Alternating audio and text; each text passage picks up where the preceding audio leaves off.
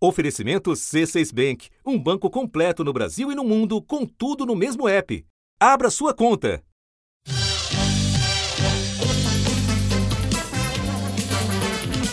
Eram casados há anos sem ter filho. De repente, não porque não quisessem. De repente, quando já havia desistido disso, pá, pinto eu quando mamãe já tinha feito 40 anos. Os dois eram muito semelhantes e muito diferentes ao mesmo tempo. E passaram por situações incríveis na vida, né?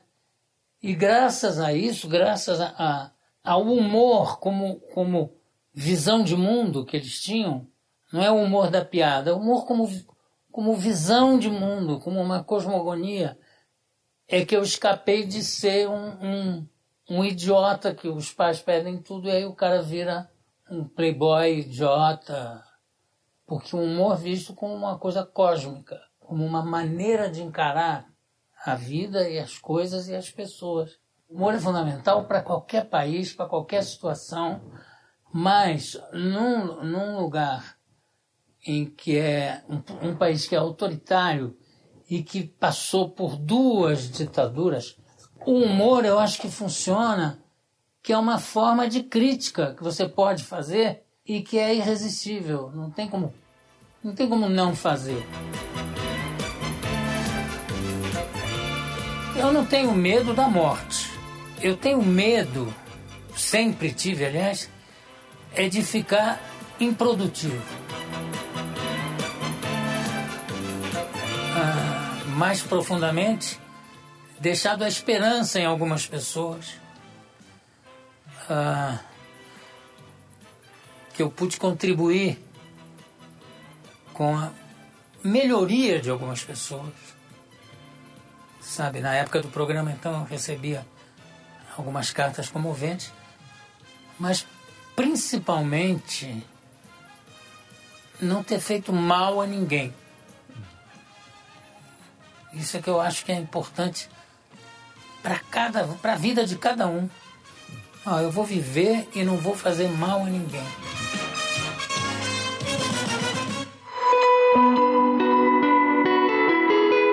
Da redação do G1, eu sou Renata Loprete e o assunto hoje é Jô Soares.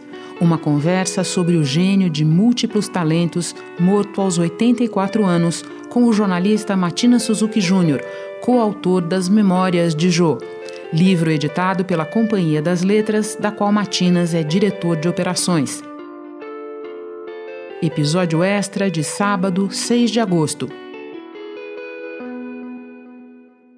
Matinas, com a sua ajuda, a ideia é cobrir uma fração do imenso legado do Jô, começando pela TV, porque a história dele se confunde com a da TV brasileira, na qual ele teve pelo menos duas grandes encarnações.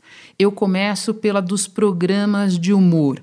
O que é que te parece essencial destacar disso? Renata, o Jô tinha uma capacidade de de aprendendo com as coisas. Né? O João não era um estudioso, sistematizado de nada, mas ele, com o talento imenso que ele, ele tinha, ele absorveu, eu acho, e trouxe para a televisão a influência de três uh, tipos de humor que eram muito fortes no Rio de Janeiro, na década de 40 e 50. O primeiro é o humor do rádio, tradição do Balança Mas Não Cai, é, dos programas humorísticos de rádio e que é muito revelador porque ele vai trabalhar a vida inteira com um dos nomes mais importantes é, do humor do rádio, que foi o Max Nunes, como redator Sim. de programa de rádio. Como nós estamos em anos de eleições, eu vou lembrar um texto do Max Nunes falando de um candidato a cargo eletivo, que diz assim: Você foi eleito? Eu não. Matéria de eleição, nunca mais vou me meter. Fiz comício, pintei faixa, fui contra a corrupção, levei supapo, bolacha, me chamaram de ladrão. E no fim não sou eleito? Essa não. Falei em mesa redonda, quadrada, retangular. Falei em mesa de pôquer, de bar, de sinuca, de bilhar. E no fim não sou eleito. É de amargar. Mandei fazer bandeirinha nas cores verde e amarela. Vote em mim! Numa caixinha. Beijei gente na favela. discursei falando alto que em mim tivessem fé, que eu ia botar asfalto no Morro do Jacaré e a turma não me quer? Gritei que o petróleo é nosso, para ver se agitava a massa. Li trechos de Rui Barbosa, um dos orgulhos da raça. E no fim não sou eleito? Isso tem graça?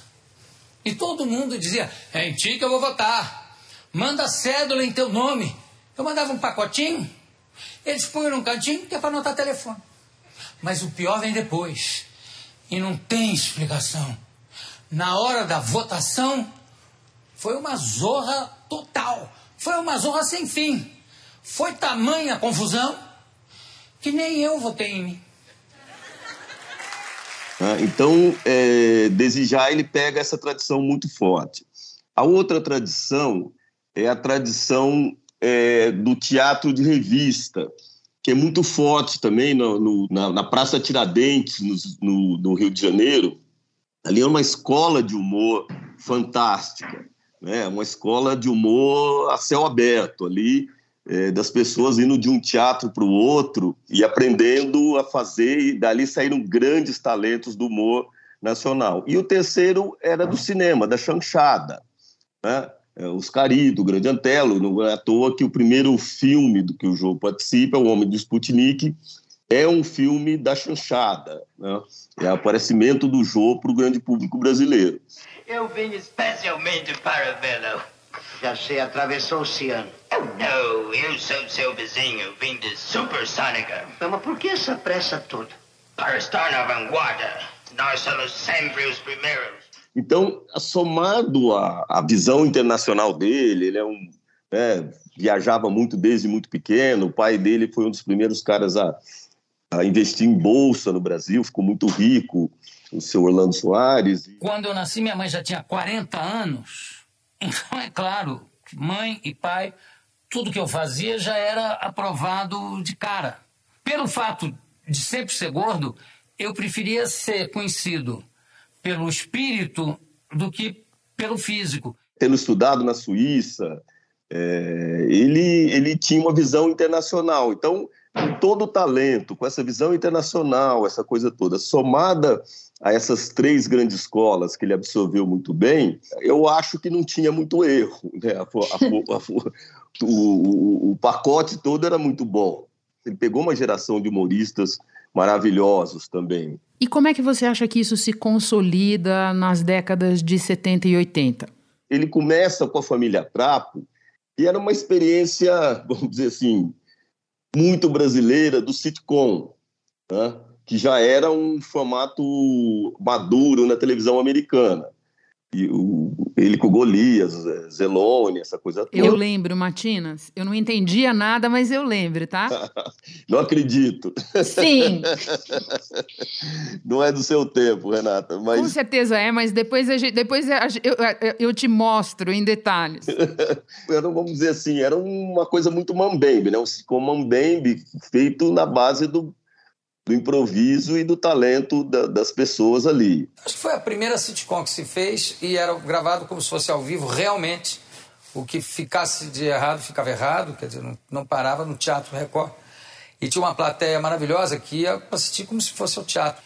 Tinha o Zelone, o Otelo Zelone, um dos maiores atores com quem eu já trabalhei, a Renata Fronze, que era o casal dono da casa, Cidinha Campos e o Ricardo Cordial, que eram os filhos, e o Golias, que era o, o, cunhado, que não trabalhava, e eu, que era o mordomo da casa, que era um empregado, mas que eles achavam que ficava mais chique ser mordomo e tal. E eu escrevia isso com o Carlos Alberto de Nóbrega.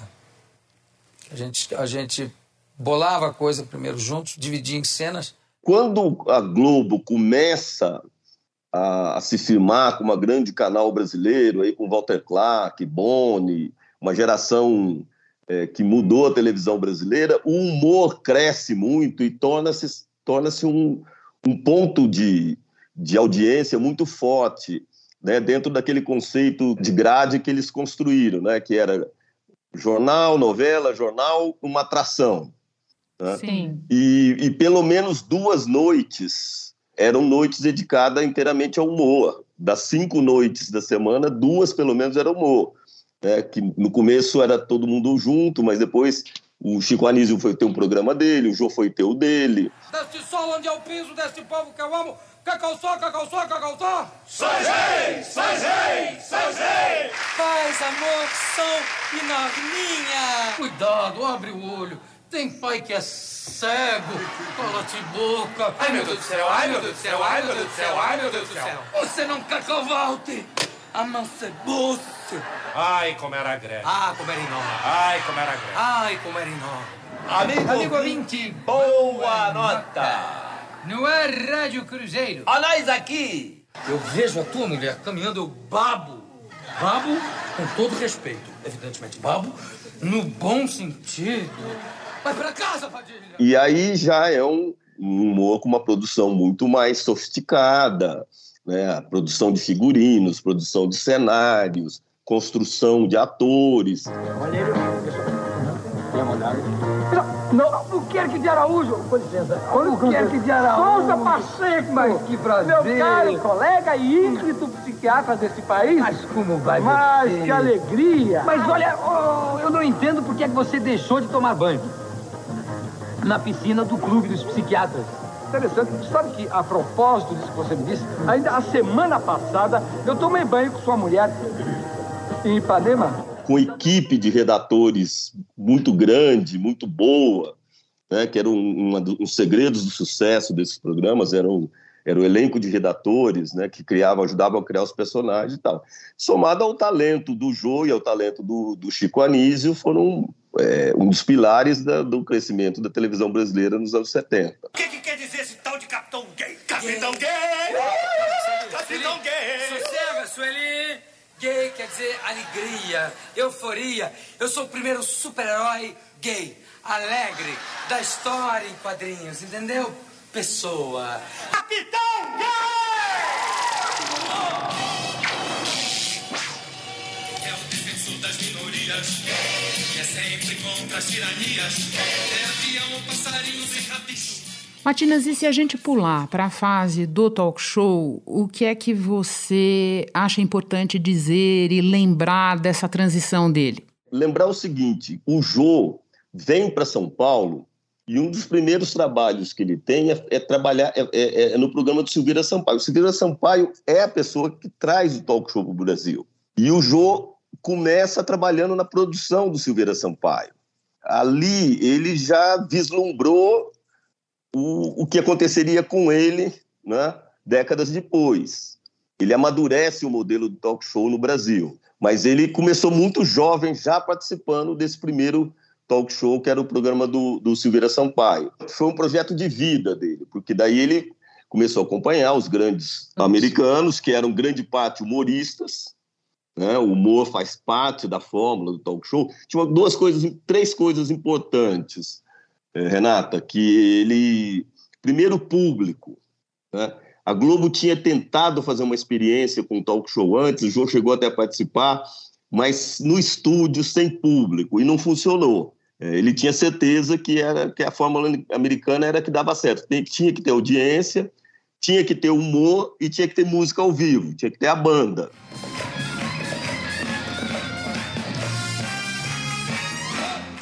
Com os ingredientes e mais o talento do Jô, capacidade incrível que ele tinha de, de entrevistar, porque ele, ele conhecia uma infinidade de assuntos, né? falava cinco línguas, era um, era um homem de interesses gerais, essa coisa toda, ele podia conversar com qualquer um. Ele, ele tinha Sim. papo com qualquer pessoa, sejam elas pessoas conhecidas ou desconhecidas, a quantidade de pessoas desconhecidas que ele levava e faz, ficava ali, fazia uma entrevista de 20 minutos, que quem trabalha em televisão sabe o quanto é difícil entrevistar uma pessoa conhecida, imagina um desconhecido por 20 minutos. Se personagens foram mais de 200, nas entrevistas ele exagerou ainda mais, foram mais de 15 mil. Jô dizia sentir um imenso prazer nos bate-papos descobri histórias maravilhosas entre brasileiros anônimos e generosamente revelava novos talentos. Repete seu nome para mim? Fábio Porchat. Fábio Porchat. Fábio Porchat, salva de palmas.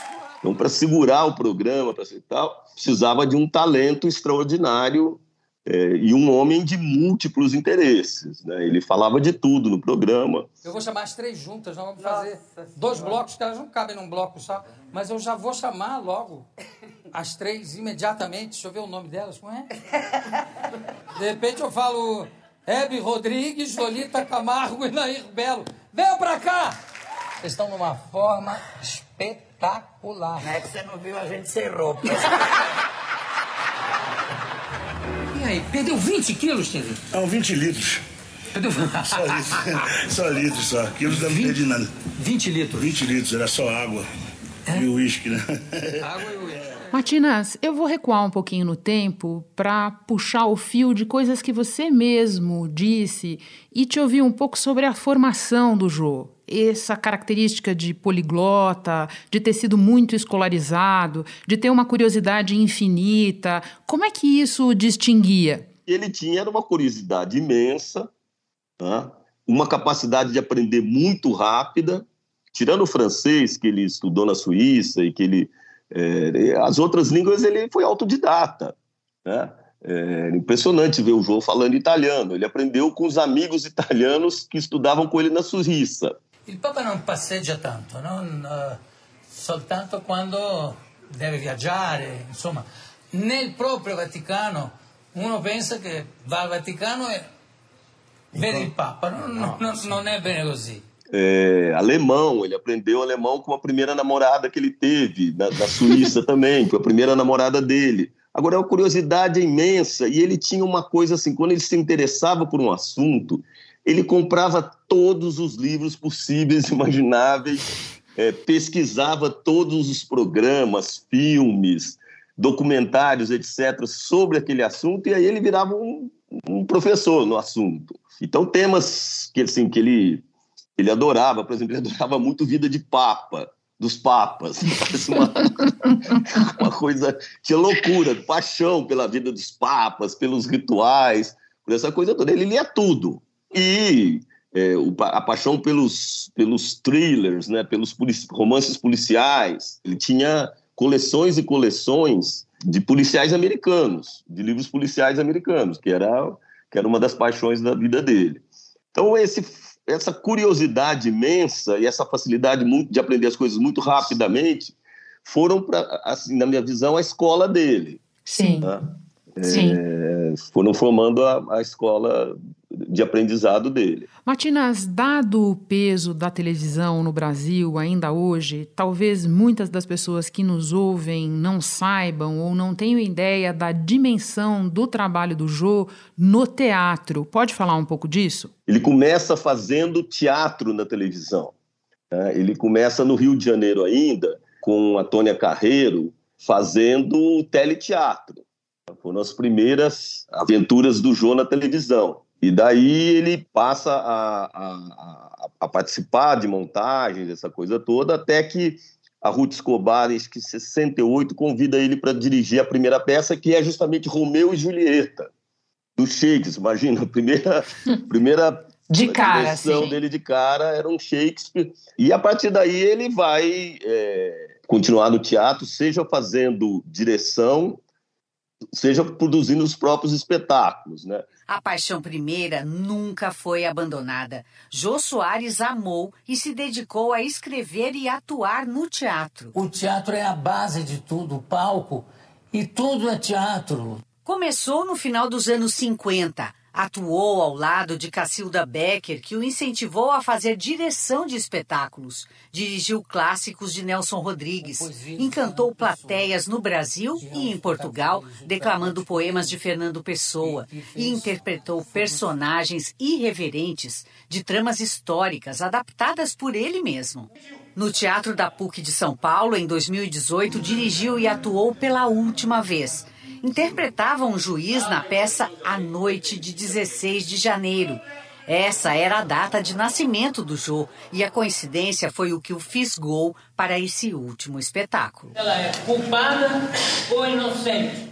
Eu vi hoje falarem muito sobre o Jô como um dos produtores do stand-up comedy no Brasil, mas ele não, ele não gostava muito disso, porque, na verdade, os espetáculos dele, embora fosse um espetáculo solo, e, e por isso as pessoas fazem essa associação com, com, com stand-up comedy, ele era, ele na verdade eram mini shows, né, com imitação, com dramatização, com construção de personagens, com uma série de coisas que ele mesmo fazia, porque ele mesmo dirigia e ele mesmo atuava. Era um, é um tipo de atuação no palco de comédia que não é propriamente um stand-up.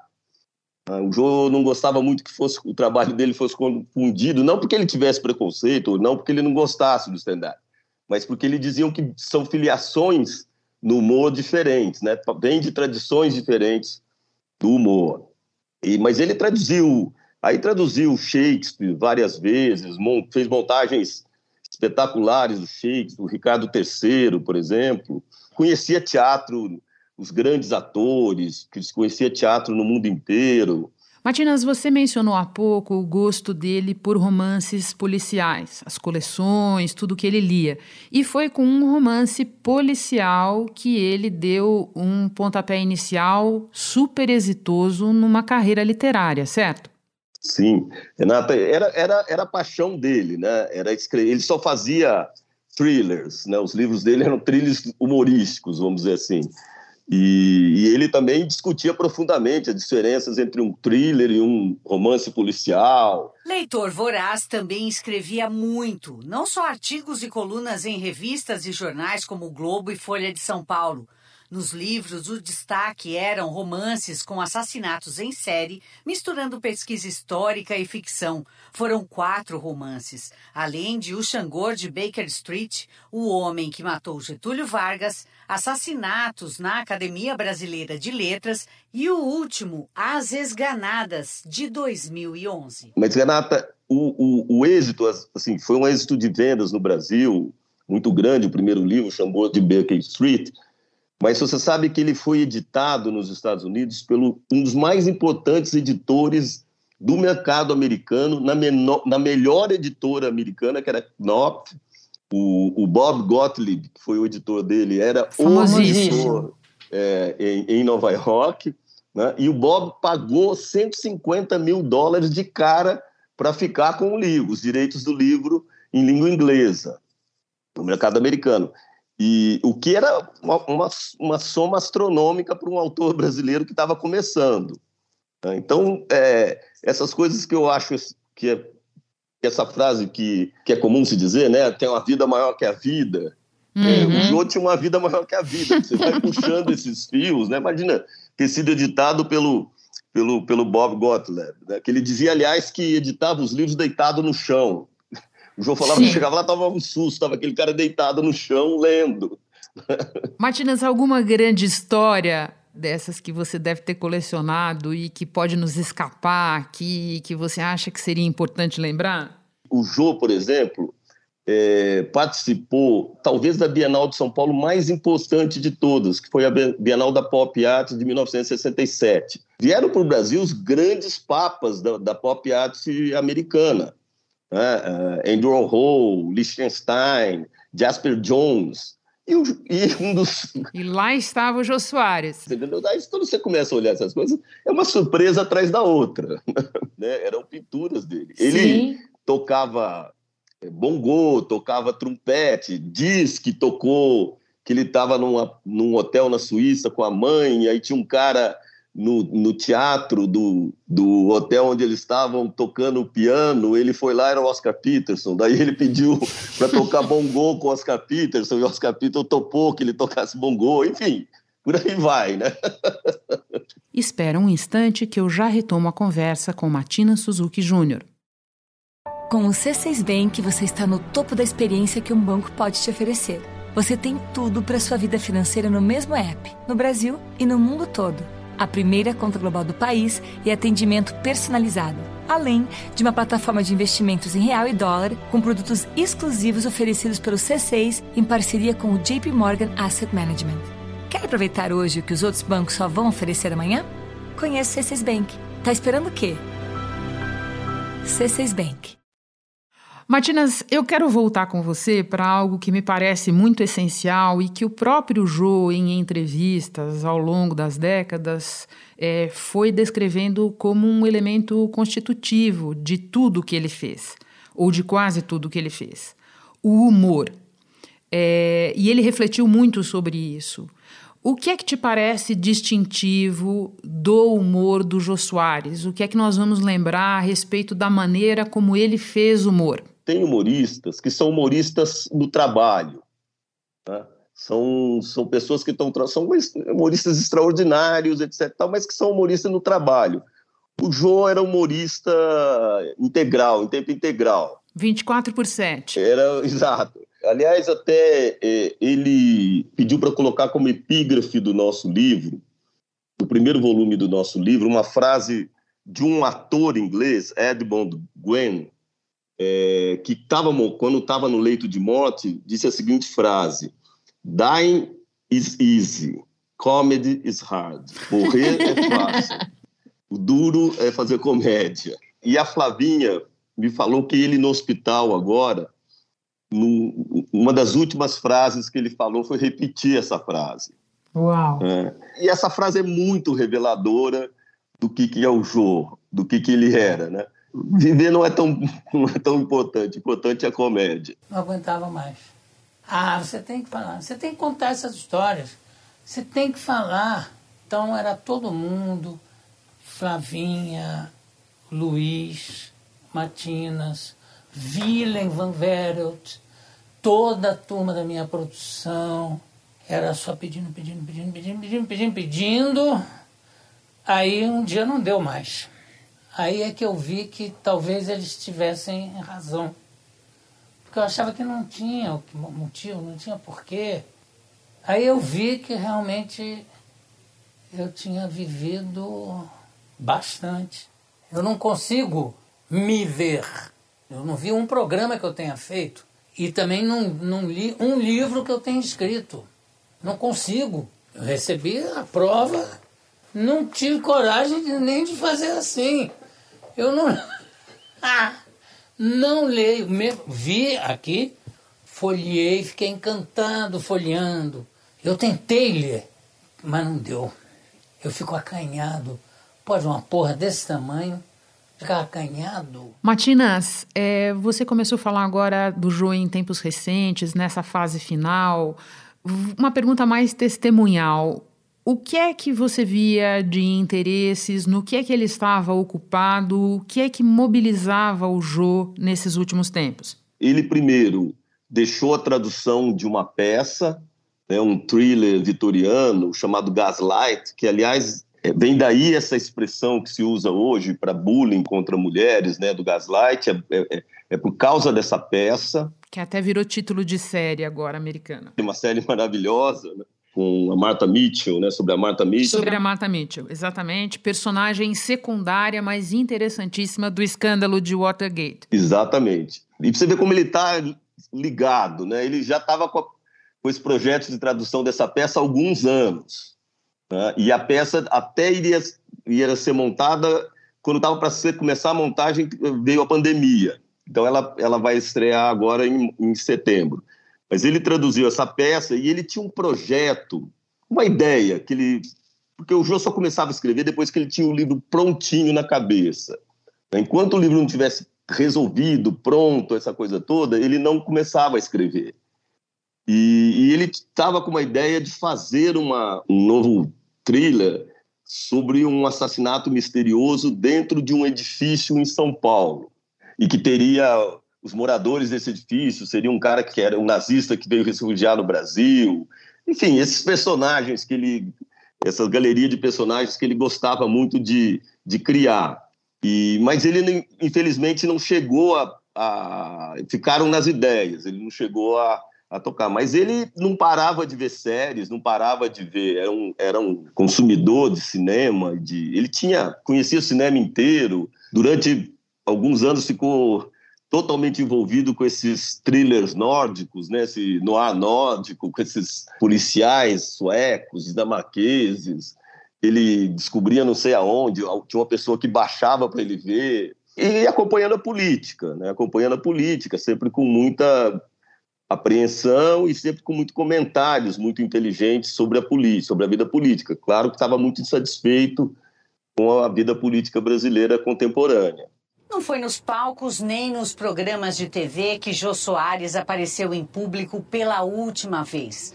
Jô andava preocupado com o Brasil e, num dos momentos mais difíceis do país, fez questão de dar a sua contribuição como cidadão. Na fila da vacinação contra a Covid, que eu me encontrei com ele no dia 27 de maio do ano passado para que desse um recado importante. Eu acho que é fundamental fazer uma campanha porque eu sei que tem gente que toma a primeira dose e não toma a segunda. Eu não, não entendo. E tem gente que não toma a vacina. Isso realmente é uma coisa medieval. Deixa eu aproveitar que você falou de política. Não é só sobre isso a pergunta, mas tem a ver. Vou terminar, só vou terminar porque eu preciso, porque eu prometi para você que eu não ia tomar muito do seu Sim. tempo. Não, Renata, você pode. Matinas, as coisas acontecem quando elas acontecem, e daí eu te pergunto qual é o significado de perder o Jô no Brasil de hoje. A ausência de, do Jô na cena pública hoje é uma ausência reveladora, Renata. Reveladora de um país que perdeu graça, perdeu charme, perdeu é, humanidade, sabe? Perdeu uh, um alargamento de horizontes, por uma série de, de motivos é, que levaram ele a ficar fora da cena pública, mas é, é uma ausência que significa muito, na minha visão, né? porque eu acho que se teve uma coisa que o jogo conseguiu fazer na vida é que os brasileiros acreditassem que o Brasil podia ser melhor do que era o humor, a, a generosidade, a inteligência, a, o, o, aspecto humanista do jogo, todas essas coisas, é, enquanto você estava ali assistindo, nos proporcionava uma ideia de um país melhor,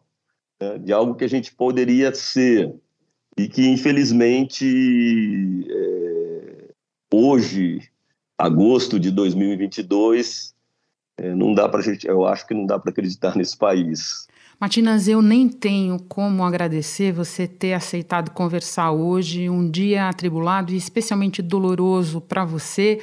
Antes de encerrar, eu preciso contar a quem nos ouve que você é não só o melhor entrevistado que poderia haver para este episódio, como o editor que mais me ensinou na profissão. Muito obrigada por hoje, muito obrigada por sempre. Renata, você me deixa emocionado. E não acreditem na Renata, tá? É, tudo que ela fez e ela conseguiu é por, por ela mesma. Eu, eu, o que eu tentei fazer foi não atrapalhar a carreira dela, tá bom? Matinas, um beijo grande. Um beijão, muito obrigado, Renata. A vida continua, a vida é, sabe, é o que a gente veio fazer aqui, é viver. Muito obrigado a todos vocês, um beijo do gordo.